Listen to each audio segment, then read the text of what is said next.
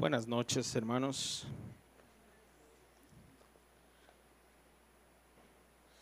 Vaya sacando su Biblia. Como siempre es un verdadero gusto estar ante ustedes.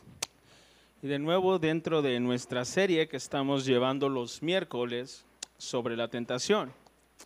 La semana pasada el pastor hizo una exhortación con su tema acerca de la prosperidad, donde aprendimos que hay un riesgo en la codicia, hay un riesgo en la envidia, hay un riesgo en el ser prosperado.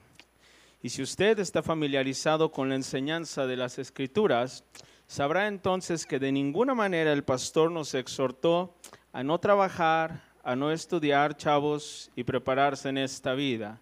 Si algunos de ustedes vio ahí una oportunidad de, por eso reprobó todas las materias. Esa no era la aplicación, pida revelación a Dios, porque así no es como se aplica ese texto.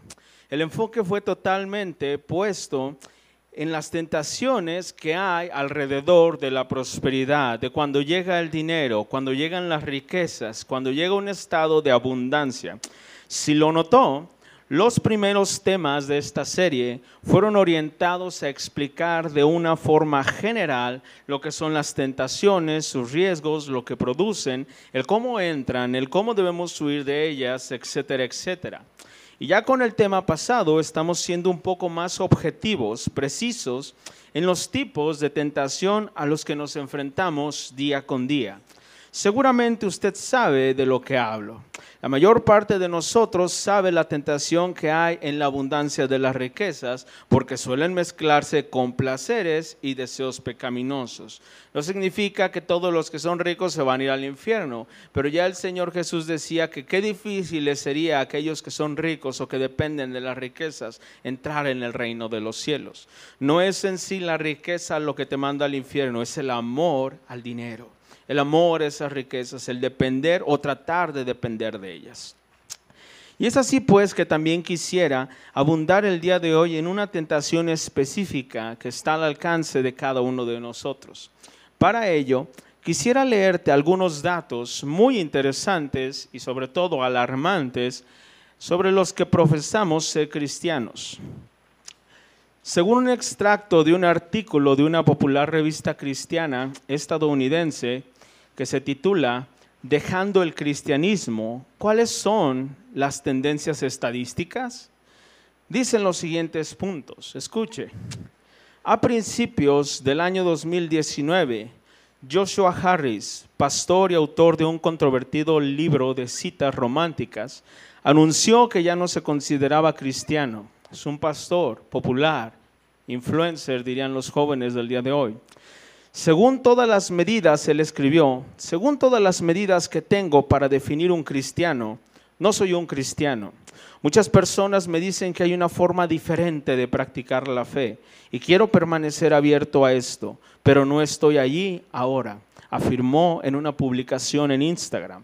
Poco después, el escritor musical de Hillsong, también una iglesia y un grupo musical muy conocido, Marty Sampson recurrió a las redes sociales para explicar que estaba cuestionando seriamente sus creencias cristianas y escribió, estoy realmente perdiendo mi fe y eso no me molesta, como lo que me molesta ahora no es nada. Estoy tan feliz ahora, tan en paz con el mundo, es una locura, escribió Sampson en una publicación de Instagram que ahora está eliminada. Un informe reciente de la, de la Fundación Pinetops estimó, con base en datos de diversas entrevistas que se hacen constantemente, que entre 20 y 42 millones de personas criadas en hogares cristianos se desafiliarán del cristianismo para el 2050. Entre 20 y 42 millones de cristianos o personas criadas en hogares cristianos van a salir del cristianismo. Obviamente, estos datos no describen ni la calidad de la enseñanza recibida, ni los casos extremos en que muchos han tenido o van a tener o que tendrán y van a abandonar una congregación por problemas severos. Sin embargo, hay una realidad En todo momento estamos tentados a abandonar el camino. En todo momento. Pensemos por un instante no en las estadísticas estadounidenses ni de México. Pensemos simplemente en nuestro derredor cercano. ¿Conoces personas que antes profesaban ser cristianos y se han ido? Y no hablo de aquellos que tuvieron que mudarse a otro lugar, hablo de aquellos que abandonaron la enseñanza bíblica y el camino del Señor Jesús. ¿Conoces alguno? Piensa en las personas que alguna vez viste en esta congregación y ahora ya no están. ¿Cuántos de ellos abandonaron el camino? Algunos hasta fueron servidores. Es un fenómeno, si pudiésemos llamarle así, que ocurre en la mayor parte de las congregaciones. Personas vienen, vienen, personas se van. El asunto es que siempre estamos tentados a abandonar el camino. Ese es mi tema en esta noche. Analicemos primero la gravedad de esta tentación. Digo, creo que es bastante obvio el riesgo, pero es mejor verlo directamente en la escritura y no pasarlo por alto. Te invito a que vayas a la epístola a los Hebreos, casi al final de tu Biblia, Hebreos en el capítulo 10.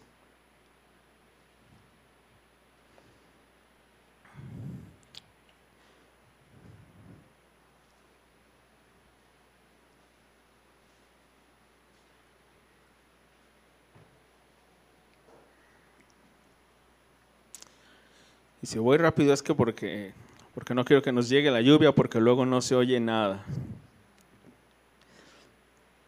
Hebreos 10 y vamos a leer los versículos del 35 al 38. Dice así, no perdáis pues vuestra confianza, que tiene grande galardón, porque os es necesaria la paciencia para que habiendo hecho la voluntad de Dios, obtengáis la promesa. Porque aún un poquito, y el que ha de venir vendrá, y no tardará. Mas el justo vivirá por fe, y si, y si retrocediere, no agradará a mi alma. Fíjese la última parte de ese texto que dice, y si retrocediere, no agradará mi alma. Entre tantas cosas que menciona este pasaje, hay un énfasis notorio que perseverar es parte esencial para agradar al Señor. Perseverar es esencial y el que se apartare de la fe no agradará al Señor. Esta es la misma idea detrás de el que persevere hasta el fin, este será salvo. Palabras que el Señor Jesús dijo en al menos tres ocasiones en los evangelios.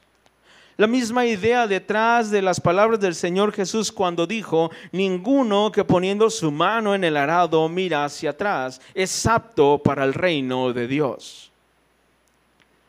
¿Cuál es la magnitud de esta tentación de abandonar el camino? Enorme, gigante.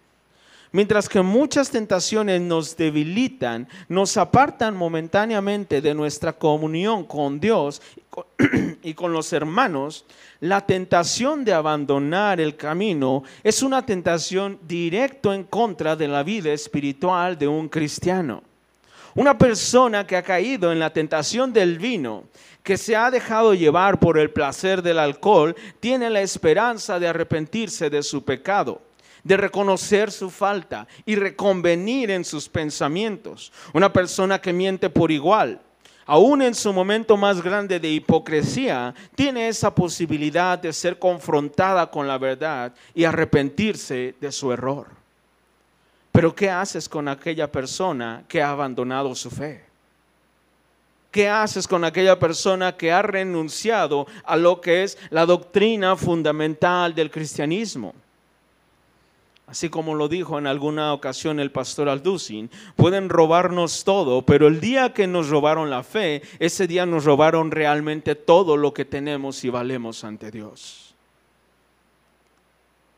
¿Cuál es la gravedad de la tentación a abandonar el camino del Señor? Que es un paso directo al suicidio espiritual. Es el acto inverso a la conversión Y si consideráramos que hay millones que en los siguientes años abandonarán la fe, haríamos bien en poner atención a la forma en que estamos edificando nuestra vida espiritual y no decir a la ligera, no creo que a mí me pase. El peligro está ahí. En segundo lugar, si esta tentación es tan grave, creo que haríamos bien en reflexionar en cómo es que una persona cae en ella. Ya vimos que es realmente grave. Pero ¿cómo es que una persona cae en ella? Es decir, de la misma manera que existen los mapas para llegar a un tesoro, llegar a un punto determinado, creo que podríamos tal vez trazar la ruta para no llegar a abandonar el camino del Señor.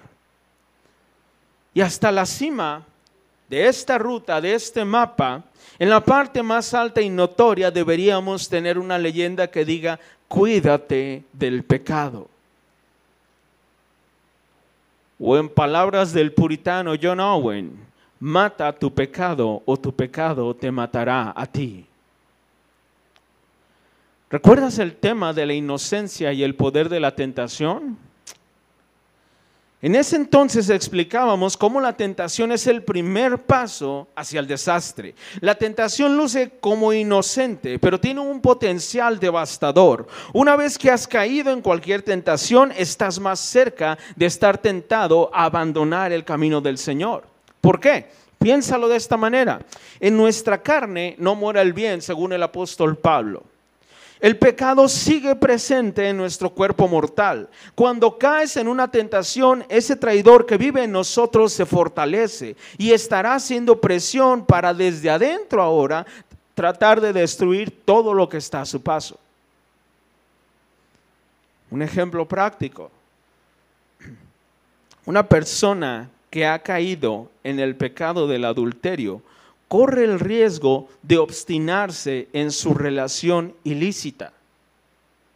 Eventualmente, de tanto escuchar en la enseñanza bíblica dominical que lo que hace está mal, de verlo él mismo en la Biblia que está mal, de saber que siempre se ha dicho que está mal, que debería de abandonarlo, eventualmente muchos de ellos se cansan. Y eventualmente la palabra que debería producir vida y arrepentimiento en él puede convertirse en un estorbo para practicar su pecado con libertad. No solo con el adulterio. ¿Qué pasa también con aquel que se mete en el alcohol?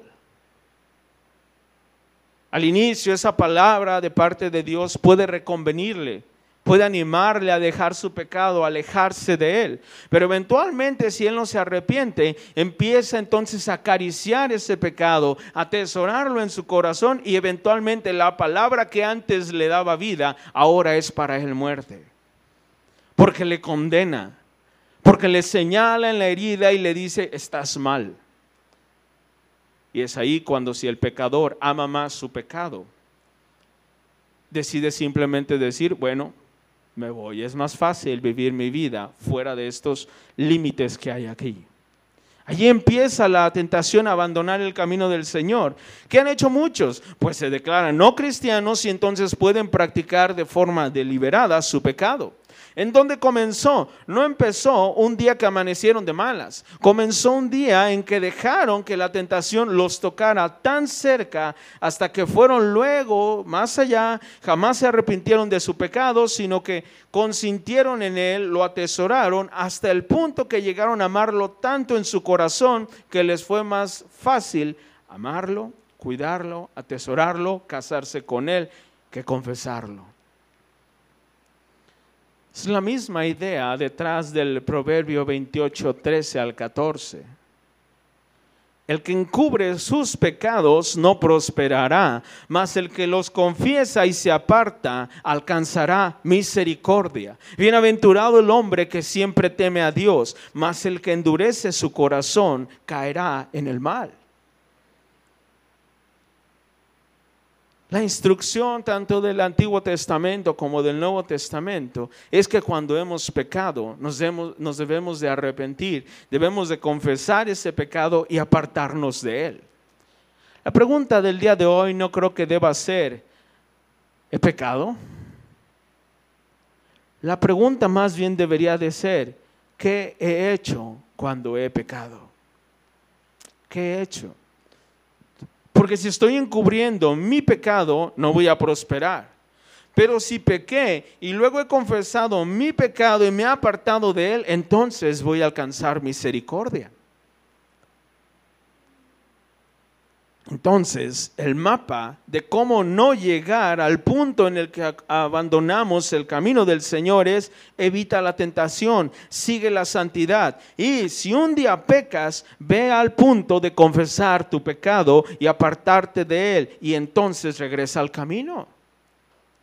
Esa es la idea del apóstol Juan cuando dijo, y si alguno hubiere pecado, abogado tenemos para con el Padre, a Jesucristo el justo. Primera de Juan 2.1. Debes de anotar de forma precisa y clara que cuando peques en un tiempo en el futuro, aún inclusive en este momento, si pecas, cuando lo hagas significa que te equivocaste de sendero, que en determinado momento te dejaste llevar por la tentación que te guiaba a desviarte del camino. La seguiste y caíste en el pecado, pero no es el final. Así como llegaste a ese punto, es posible retomar el camino. Hazlo pronto.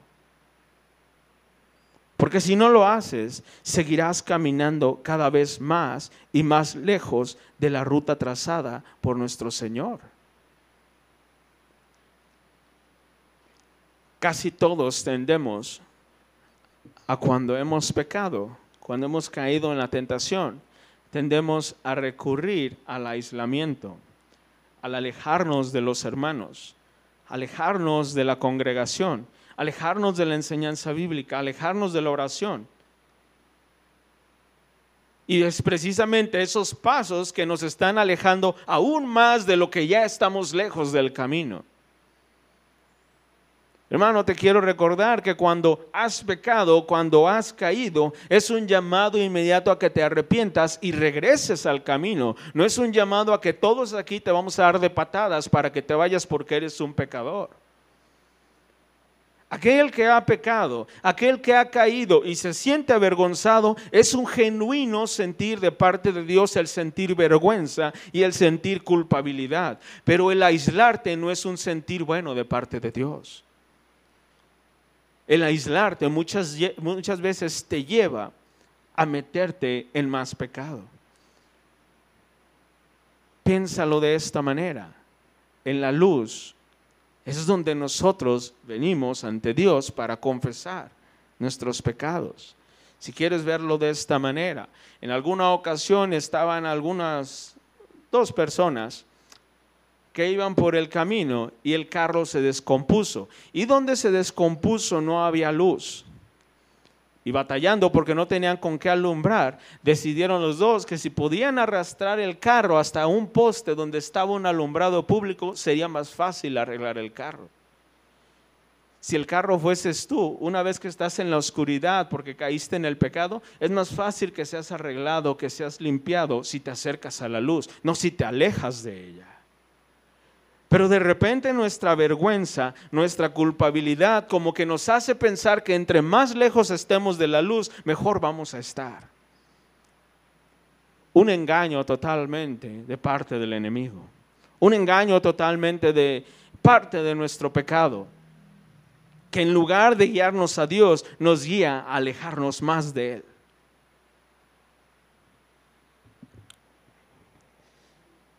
También Recuerda, en tercer lugar, que la tentación es sutil. No presenta a simple vista el potencial que tiene para destruirte. Recuérdalo, porque es algo que no debemos de pasar por alto. Si la señorita que ha estado coqueteando con el pecado se enterara que el día de hoy va a quedar embarazada, haría todo lo posible por no estar en el lugar equivocado. Pero como la tentación parece demasiado buena, como la tentación parece demasiado inocente y como la tentación nos da la impresión de que podemos salirnos con la nuestra, caemos en ella.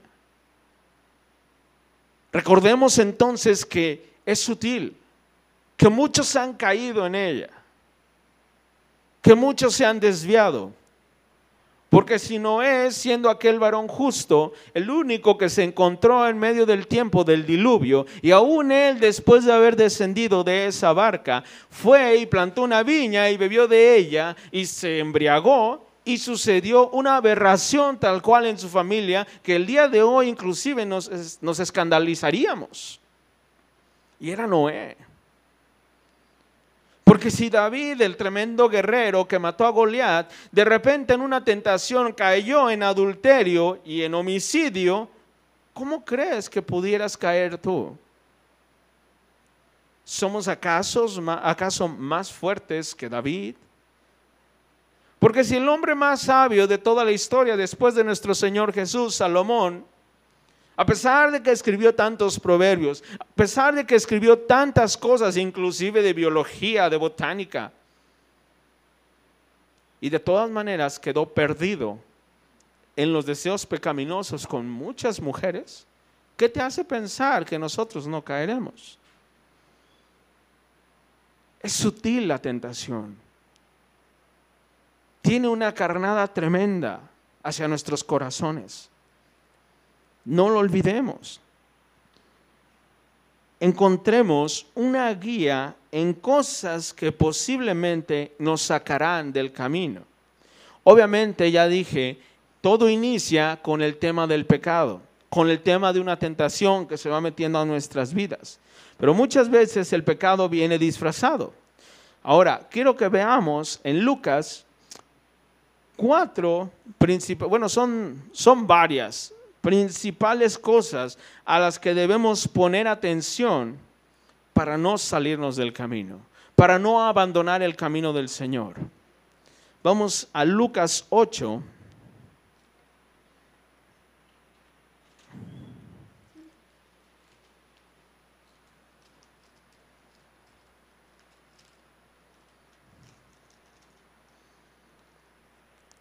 Lucas 8. Vamos a leer los versículos del 5 al 8. Desde el 4 dice lo siguiente, juntándose una gran multitud y los que de cada ciudad venían a él, les dijo por parábola, el sembrador salió a sembrar su semilla y mientras sembraba, una parte cayó junto al camino y fue hollada y las aves del cielo la comieron. Otra parte cayó sobre la piedra y nacida se secó porque no tenía humedad. Otra parte cayó entre espinos y los espinos que nacieron juntamente con ella la ahogaron. Y otra parte cayó en buena tierra y nació y llevó fruto a ciento por uno. Habiendo dicho estas cosas, decía a gran voz, el que tiene oídos para oír, oiga. Y si usted ha leído en alguna ocasión estos pasajes acerca de la parábola del sembrador, este pasaje que está repetido en, creo que son tres evangelios, el maestro está explicando el efecto que produce la palabra de Dios o el evangelio cuando es predicado a las personas y se describen las posibilidades de aquellos que lo escuchan. Cuatro tipos se mencionan. Uno es el que cae junto al camino, otro es el que es sembrado sobre la piedra, otro es el que es sembrado entre espinos y el último es el que es sembrado en buena tierra. Si tú has escuchado esta enseñanza y has leído este pasaje, sabrás que el Señor Jesús dice esta parábola.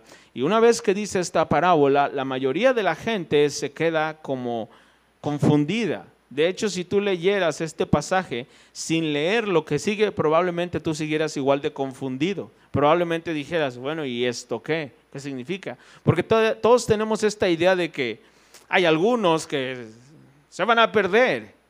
Y tenemos esta idea, pero el que cae en buena tierra, ese va a producir fruto al 30 y al 100 por uno. ¿Sí? Pero luego en los versículos del 11 al 15 viene el maestro y les explica la parábola, les da el significado de lo que acaba de decirles.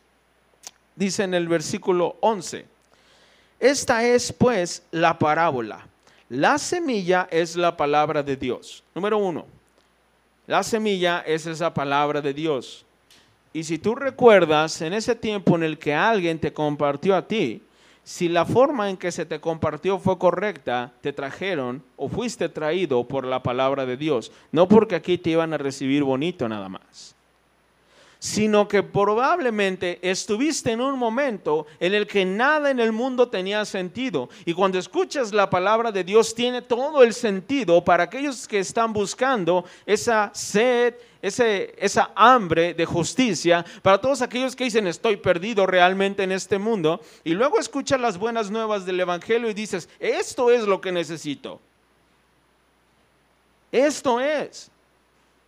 Muchos de nosotros cuando conocimos del Señor es porque estábamos en el peor momento de nuestra vida, en una situación extrema, y fue en ese momento cuando alguien vino y nos compartió la palabra de Dios. Aquellos que conocimos en el tiempo de nuestra juventud, cuando no sabíamos qué propósito tenía nuestra vida en esta tierra, encontrábamos en Cristo una identidad. Encontrábamos en Dios que no veníamos producto de un accidente. Encontrábamos en Dios que había una razón para sobrevivir, que había más allá de subsistir. Había algo más allá de simplemente estudiar por estudiar y trabajar por trabajar.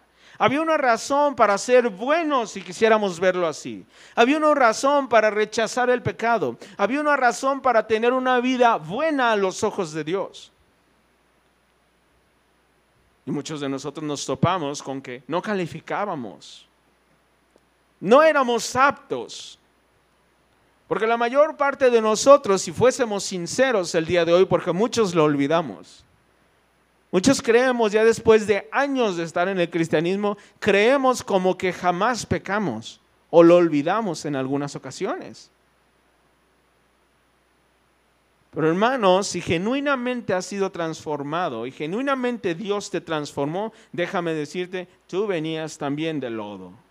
Yo venía también de un abismo lleno de pecado. De ahí fue de donde nos rescató el Señor. Ahí fue donde el Señor llegó a nuestras vidas. Ahí fue donde descubrimos que no había necesidad de estar muerto en el pecado, pero al mismo tiempo descubrimos que no sabíamos cómo llegar a Dios. Porque ese abismo, ese pantano de lodo, porque ese mar de pecado que teníamos alrededor nos ahogaba literalmente. Y no había forma de que nosotros levantásemos nuestra cara para mirar a Dios. Porque decíamos, no soy digno. ¿Cuántos de ustedes cuando les predicaron dijeron, es que yo, este, no, es, que, es que si tú supieras, ¿Cuántos de nosotros la primera traba que tuvimos es saber que nosotros sabíamos quiénes éramos? Y muchos de nosotros dijimos, es que si te contara quién soy, a lo mejor ni siquiera me darías la mano.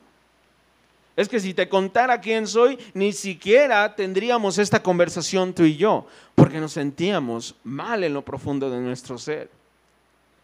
Pero era la obra de la palabra que estaba siendo sembrada. Porque tiempo atrás ese mismo pecado lo practicábamos. Con libertad, con amor, si quieres tú. Nos gozábamos en él y no sabíamos que era pecado. Y si lo sabíamos, nos burlábamos de él. Pero una vez que viene la palabra a nuestras vidas, produce un efecto que nos transforma, empezando desde lo profundo de nuestro corazón. Y dice aquí el Señor Jesús, unos cuando oyen la palabra caen junto al camino. Esos son los que oyen y el diablo quita de su corazón la palabra. Aquel que escuchó simplemente, pero no le entró nada. ¿Cuántos han venido hacia la iglesia? Yo conozco personas que han estado años escuchando la enseñanza y jamás han sido transformados por ella años escuchando la palabra de Dios y jamás habiendo sido transformados en lo profundo de su corazón, batallando con las mismas cosas, teniendo la duda en su corazón en lugar de afianzar su confianza en Dios. ¿De cuál eres? ¿De los de junto al camino? Déjame decirte, si no la crees, eventualmente Satanás va a llegar y va a robar esa palabra que fue sembrada. Va a quitarla de ahí y vas a abandonar el camino del Señor inclusive antes de comenzar en el camino del Señor. Así que la pregunta también en esta noche no es si estás tentado a abandonar el camino del Señor. La pregunta creo que es, ¿estás siquiera en el camino del Señor? ¿Empezaste siquiera el camino del Señor? ¿O sigues pasando por un lado?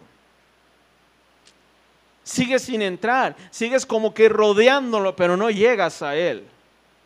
Aún pasen años viniendo a la iglesia.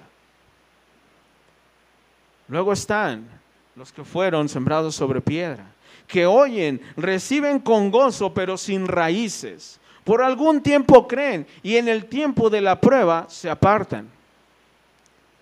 Porque es muy padre escuchar que Dios nos ama.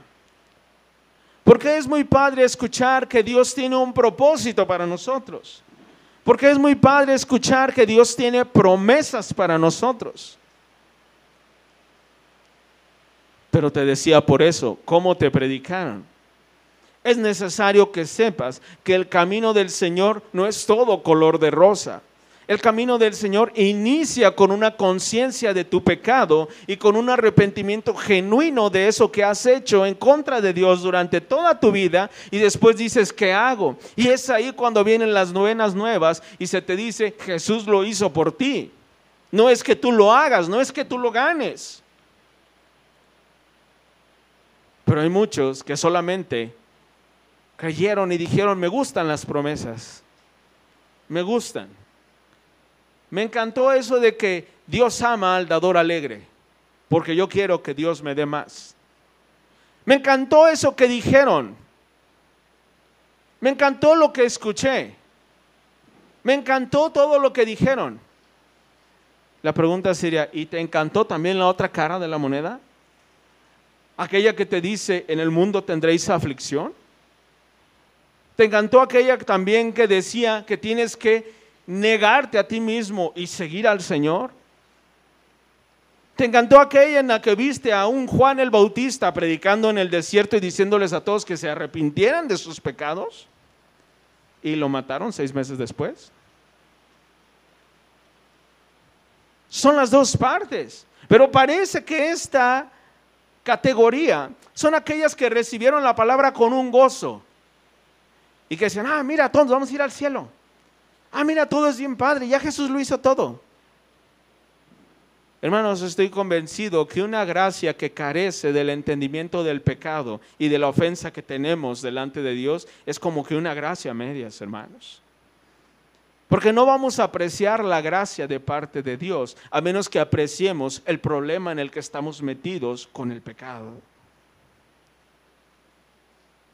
No es si un día te sentiste gozoso porque dijiste, oye, qué padre están los cantos. Qué bonito estuvo el canto, ¿eh? Me llenó, me llenó. ¿Sabes por qué no es eso? Porque el canto, porque la música, porque la emoción se te va a ir dos horas después de que te vayas de aquí. Pero si hay algo en tu corazón, una raíz verdadera, ¿sí? Aunque lleguen las aguas, aunque llegue el viento y todo te va a sacudir, pero no te va a arrancar de ahí. Pero si tu vida de cristiano es de emoción, sin raíces, pues obviamente eventualmente vas a ser arrancado de ahí. Eventualmente se va a ahogar tu fe y vas a abandonar el camino del Señor. Otra parte dice que fueron aquellos que estuvieron entre los espinos, que oyen, pero luego son ahogados, y aquí ya es más, más explícito el Señor Jesús y dice, por los afanes, las riquezas y los placeres de la vida. Ahí entra el tema del pastor de la semana pasada. Muchos que en algún momento creyeron en el Señor Jesús, muchos que en algún momento comenzaron bien. He escuchado de cristianos famosos o gente que se llamaba cristiano en sus inicios, pero eventualmente con el tiempo, con la fama, con el dinero, empezaron a desviarse del camino y eventualmente terminaron siendo simplemente profesionales. Pero cualquiera que los viera dijera, ellos tienen una fe muerta o no sé si siquiera tienen fe. O tal vez como este de los Hilson que dijo, no sé en realidad si, si, si creo. No sé en realidad si estoy de acuerdo con la creencia cristiana. Qué curioso, estaba rodeado de mucha fama. Qué curioso, estaba rodeado de mucha riqueza. Jesús dice, ten cuidado con ellas. No es que sea malo. Si Dios te prospera como prosperó Abraham, qué bueno. Gloria a Dios. Pero Dios no te llamó a ser rico. Ese no es el objetivo de Dios. Tal vez es un medio para vivir en esta tierra. Y tal vez a algunos de aquí Dios les va a dar mucha riqueza. Y tal vez a otros Dios les va a dar menos, y a otros menos, y a otros la mitad. No sabemos. La cuestión no es la riqueza, la cuestión es cuánto la vas a amar. Dios había probado también a Abraham y iba a, ver qué, qué estaba dentro de su corazón. Por eso es que justo cuando tiene a su hijo, Dios le dice, a ver, dámelo. A ver, dámelo. Vamos a ver qué amas más, la promesa o al Señor de la promesa. Vamos a ver. Y es igual con nosotros, hermanos. Muchas veces venimos ante Dios con afanes. ¿Sí? Muchas veces la petición, muchas veces la oración por lo que pedimos, muchas veces está en un estado correcto, en el que decimos, yo confío que el Señor tiene un propósito. Yo confío que el Señor va a hacer la obra si es su voluntad. Yo confío que el Señor me lo va a dar si así lo quiere. Yo confío que Dios es más sabio que yo para saber qué necesito. Pero eventualmente esa paciencia empieza a acabarse. Y tal vez es el momento en el que Dios está diciendo, vamos a ver si la petición no se vuelve afán. Vamos a ver si la súplica no se vuelve obsesión. Vamos a ver si este hermano que está pidiendo por un trabajo, vamos a ver qué pasa si no le proveo pronto. Vamos a ver si no se desespera y empieza a hacer negocios y empieza a hacer tranzas. Vamos a ver con aquel que decía que quería un trabajo, a ver si no se adueña totalmente el trabajo de él y luego ahora no tiene ni tiempo para mí. Afanes, riquezas, todo aquello que roba tu atención de Dios. Y ahí puedes meter toda índole de situaciones. Durante el último mes estuve viendo testimonios de personas que se alejaron, inclusive personas dentro de casa de oración. ¿Y sabes qué? La mayoría de ellos se fueron por decepción. La mayoría de ellos se fueron porque hubo un desaire, porque se desanimaron, porque hubo un conflicto y no, no supieron cómo manejarlo. Déjame decirte, entre las cosas que vamos a pasar como cristianos son conflictos, son problemas, son situaciones difíciles. Aún si te conviertes al Evangelio, el Señor Jesús dijo, vengo a poner en contra el Hijo contra el Padre. No es una garantía el hecho de que te conviertas que todo va a funcionar bien. Va a haber situaciones difíciles. Pero cuando no las tenemos en mente, cuando no sabemos que en el mapa, para llegar a ese lugar donde Dios nos ha dicho que lleguemos, cuando no sabemos que en ese, en ese camino hay situaciones que nos van a tratar de sacar o sentimos que es un camino todo pavimentado, todo color de rosa, donde nada pasa. Luego llega la situación y en lugar de decir, ah, caray, ya llegué a ese punto, ah, caray, llegué a una prueba, llegué a una situación difícil, en lugar de pensar eso dices, no, ya ves, todos son unos hipócritas. Ahí está, ¿no que muy cristiano? Se le nota, se le nota, pura hipocresía. Caíste. ¿Por qué? Porque te tengo que recordar, hermano.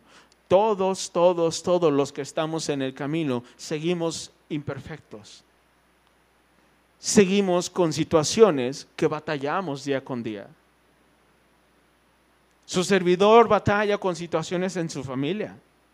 Su servidor batalla con situaciones en el trabajo. Yo estoy seguro que tú batallas inclusive con situaciones ahí en tu colonia. ¿Sí sabías que también a nivel liderazgo en la iglesia hay conflictos? Hay desacuerdos, hay diferencias. Pero ¿sabes qué? Son parte del camino. Son parte del caminar día con día. Y las tenemos que tener bien trazadas en el camino y decir, si en un momento llega esta situación, tengo que enfrentarlo, salir de él y volver al camino. Eso es lo que debo de hacer. Y si el hermano aquel es hipócrita, que él sea hipócrita, tú no. Si el hermano aquel se equivocó y se fue caminando hacia otro lado, déjalo entonces, si él quiere seguir en ese camino, déjalo, pero tú no te apartes. Porque muchas veces somos desanimados por aquellos que abandonan el camino y decimos, mira, el de Hilson, que se supone que es un líder de jóvenes, que se supone que es un influencer, este autor de un libro popular, que se supone que era un pastor, se supone que tenía un testimonio y abandonó la fe, y empezamos, tal vez tiene razón, ¿no? Tal vez. Hermano, si un día estás en una situación así, te estás desviando del camino. Es un conflicto, es una prueba simplemente. Pásala y vuelve al camino. Pásala y vuelve. Pásale. Si es necesario arrepentirse, arrepiéntete y vuelve. Si es necesario pedir perdón, arrepiéntete, pide perdón y vuelve. Si es necesario perdonar, perdona a alguien y vuelve, pero sigue en el camino. No abandones. No permitas que los afanes, ni las riquezas, ni los placeres de esta vida ahoguen lo que Dios ha hecho en ti. Forma raíces. De manera que tu fe no esté fundada en palabras sabias de hombres, sino fundamentada en la palabra de Dios. Que sean promesas genuinas de parte de Dios para ti y que conozcas las dos caras de la moneda. Aquella que te incita de parte de Dios a creer que Él tiene promesas para ti, pero aquellas también que te dicen que tú debes vivir de una forma digna de Él también. Y espera el error. Espera el pecado porque va a venir. No te asombre, no te estoy diciendo juega con él, no, te estoy diciendo eventualmente vas a caer. Gloria a Dios por aquellos que son más duros en el camino y que dicen, a mí no tan fácil me sacan. Gloria a Dios por esos hermanos. Pero también gloria a Dios por aquellos que pueden caer y aún después de la caída corren directo a Dios y dicen, Señor, me, me equivoqué, Dios. Pero que de ninguna manera tú seas uno de aquellos que empezó en el camino y luego se fue. Luego se le olvidó. Luego tachó a todo el mundo de hipócritas. Si un día hay una decepción, inclusive de parte de tu servidor, déjame decirte, puede que no sea hipocresía. Y digo puede porque a lo mejor puedo llegar a ser hipócrita sin darme cuenta también puedo tener pecado. Pero te voy a decir algo, cuando tú veas que inclusive tu servidor te puede decepcionar, inclusive tu servidor te puede dañar o puede hacer algo que te haga un desaire a ti, acuérdate, tu fe no está fundada en tu servidor. Tu fe está fundada en el Señor Jesús. Puede que yo no sea fiel, pero el Señor es fiel a su promesa. Puede que no seamos perfectos en liderazgo, pero Dios lo es. Puede que no tengamos todo el amor que a lo mejor tú esperas, pero Dios lo tiene. Funda tu fe y afianza tu fe en Él para que no te apartes del camino. Porque si no, eventualmente te vas a desviar.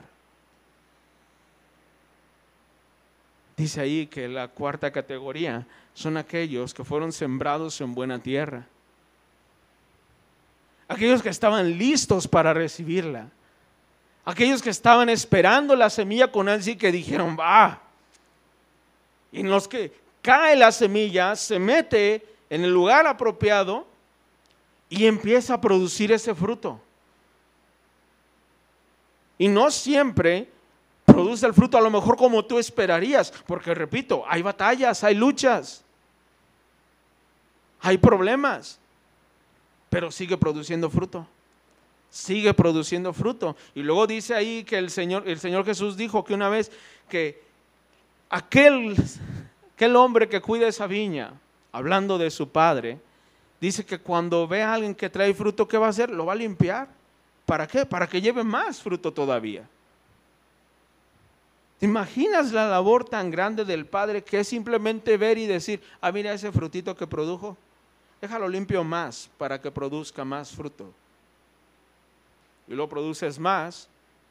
Y llega el Padre y dice, déjalo vuelvo a limpiar para que produzca más fruto todavía. Y es una vida de constante fruto, pero también es una vida de constante limpieza. De eso se trata. Y se vuelve fuerte el árbol. De tal manera que por eso produce el fruto al 30 por uno y al 100 por uno. ¿Cuánto está siendo limpiado, mi hermano? Para finalizar, volvamos a Hebreos 10.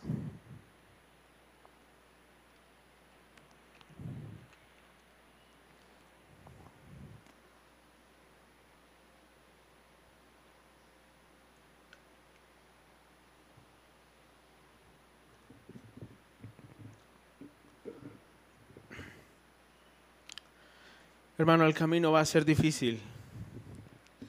Te digo algo, no lo hagamos más difícil de lo que ya es. Cambiemos lo que tengamos que cambiar. Si ofendes a alguien y estás haciendo algo mal, cámbialo. El pastor Chio Olivares en, un, en el último congreso del desafío al ministerio decía, aquellos que dicen, pues yo soy así, es el carácter con el que Dios me hizo. Y ni modo. No, ¿cuál ni modo? O sea, cámbialo. O sea, tu carácter es así, pero Dios te dijo que lucharas contra él. Se vale cargar o ayudarle a nuestro hermano a cargar y a luchar en este camino, pero tampoco abusemos de ello. Si ya es difícil el camino, no lo hagamos más difícil todavía de lo que ya es sino que seamos de bendición unos a otros. Fíjate lo que dice Hebreos 10:39. Dice, pero nosotros no somos de los que retroceden para perdición, sino de los que tienen fe para preservación del alma. Uy, ese versículo, pues ese versículo está tremendo. Ese versículo tú lo ves y dices, wow. O sea, ojalá yo fuera de los nosotros que menciona ahí el autor de Hebreos. O sea, yo quisiera ser de esos, no de los del versículo 38 que dicen que tal vez van a retroceder. Quisiera identificarme con aquellos que dicen, pero nosotros no somos de los que retroceden para perdición. Yo quisiera ser de ese grupo. Yo quisiera ser de esos mismos que también no van a retroceder para perdición. Pero sabes algo, el peligro está presente día con día. Este verso es un verso lleno de ánimo y consuelo para todos los que genuinamente queremos seguir al Señor. Dice el autor ahí, nosotros no somos de los, de los que retroceden, sino de los que tienen fe para preservación del alma. La pregunta entonces sería, ¿de cuáles crees ser tú, hermano? ¿Qué tan cerca estás de abandonar el camino? ¿Cuántos metros estás desviado del camino? Inclusive puede que ya hasta haya tocado a tu puerta esta tentación de abandonar el camino. ¿Qué harás? Tú lo decides. Pero en tu decisión quiero que consideres lo siguiente. El Señor Jesús hizo lo imposible para que tú y yo pudiésemos vivir una vida distinta. No será fácil, no será cómodo. Hay cardos, hay espinas, hay dificultades, hay malos entendidos, problemas en la iglesia, en la familia, en la colonia, en la escuela, en el trabajo, hay desánimo por todos lados. Sin embargo, el Señor Jesús dijo también, no os dejaré huérfanos, vendré a vosotros. ¿En acaso el Señor Jesús dijo, he aquí estoy con vosotros hasta el fin del mundo? No es que luchemos en nuestras fuerzas, es que nos afiancemos en Él. Y es que pase lo que pase, nuestra mirada esté firme en Dios. Esté firme en Él. Cuidemos el pecado en cómo viene. Cuidemos aquellas tentaciones que quieren entrar poco a poco. Pero sobre todo cuidémonos de cuando el pecado ya entra a nuestro corazón y empieza a tener ese poder, esa autoridad, al punto que nos empieza a hacer demandas más fuertes, hasta el punto en el que a lo mejor dice, ¿sabes qué? Ir a la iglesia ya me estorba. ¿Dónde estás, hermano?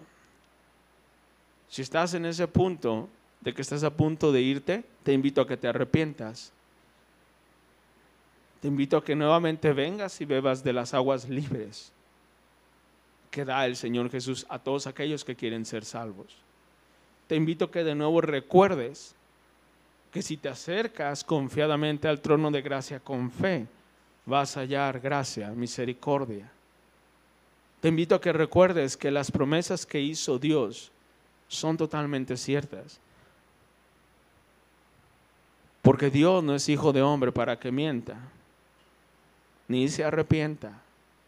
Si Él lo dijo, Él lo va a hacer. Si Él lo habló, Él lo va a ejecutar, hermano.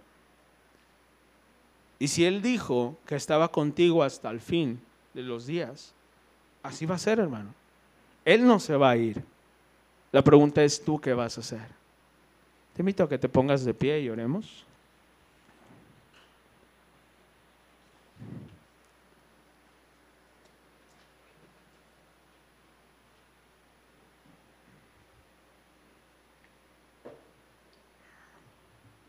Cierre sus ojos y ore a Dios en lo que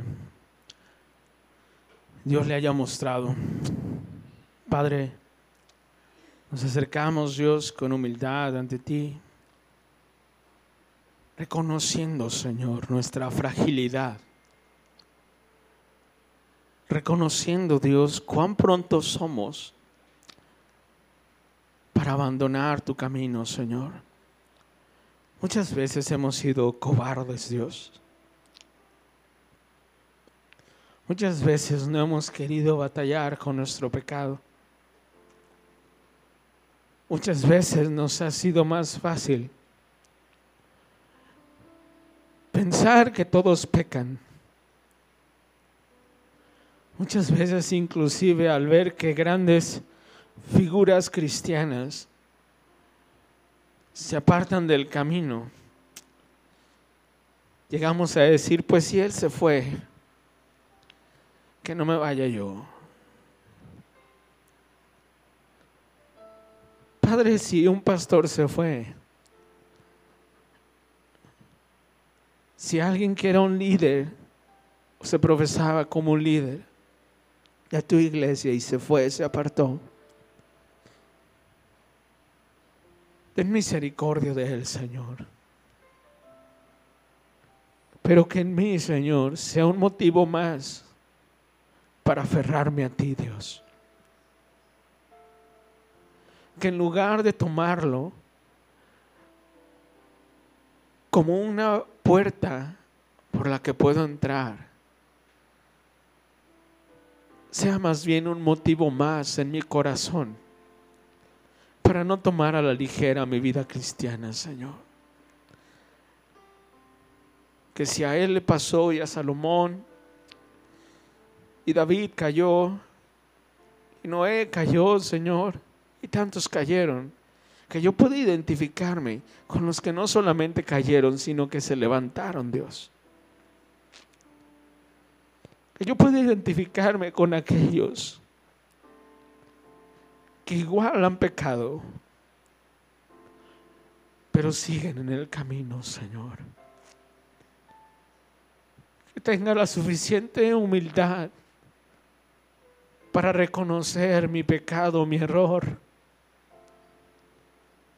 para confesarlo y apartarme de él y hallar gracia ante tus ojos, Señor.